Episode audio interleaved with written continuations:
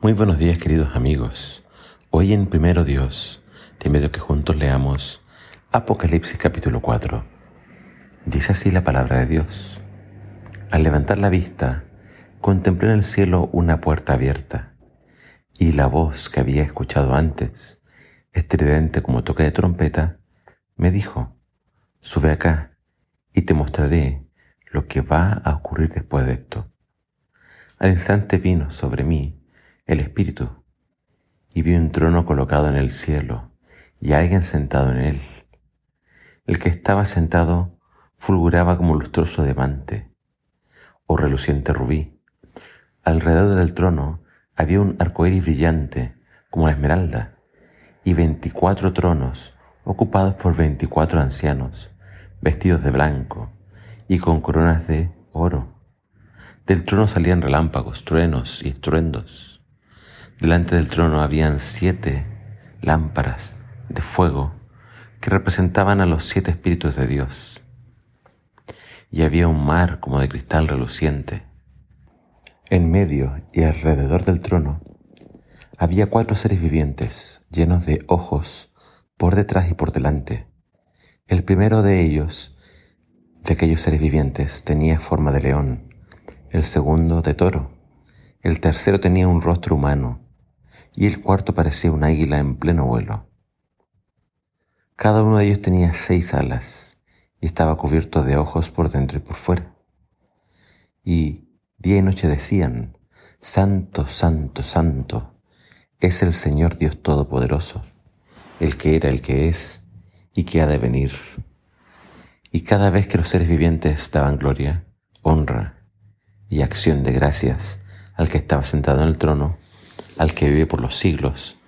Los veinticuatro ancianos se postraban en adoración delante del que vive eternamente y tiraban sus coronas delante del trono, al tiempo que cantaban, Señor, eres digno de recibir la gloria, la honra y el poder, porque, porque creaste el universo.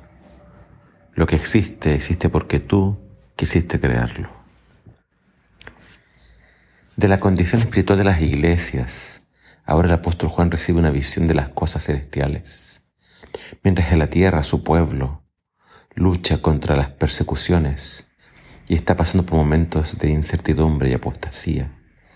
En el cielo vemos la adoración que recibe Dios de parte de los 24 ancianos y de parte de estos ángeles.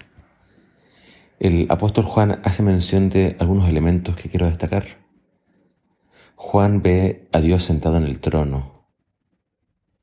Y delante del trono había siete lámparas que representan al Espíritu Santo. Por, lo tanto tenemos al Padre y tenemos al Espíritu Santo, pero falta el Hijo. ¿Dónde está Jesús? Jesús va a ser presentado en el capítulo de mañana. Aparecerá en una entrada triunfal, podríamos decir. Por lo tanto, el capítulo de hoy se centra en el Padre. A Él se lo adora por ser el Creador. A Él se lo adora porque Él es el que nos da la vida, la existencia. Sin Él nosotros no existiríamos. Él es la fuente de la vida. Los serafines son los ángeles más excelsos que están en la presencia de Dios. No se nos da la identidad de los 24 ancianos, pero ellos parecen ser también humanos, que fueron redimidos, como lo fue Moisés y Elías, como primicias de todos los que en el futuro serán también salvos por la gracia de Dios. Pero Juan también ve un mar de cristal. Sobre el mar de cristal estarán los redimidos. Sobre este mar de cristal ellos alabarán a Dios por la eternidad. Y esto es real, es una recompensa real. Ahí está el lugar, el mar de cristal, está listo. La recompensa es real, pero Apocalipsis aún nos tiene que mostrar muchas cosas que deben suceder antes, antes del final. Que Dios nos ayude a perseverar hasta el fin, que por su gracia todos lleguemos a estar juntos algún día, no muy, no muy lejano, en aquel lugar, en su presencia. Que el Señor te bendiga.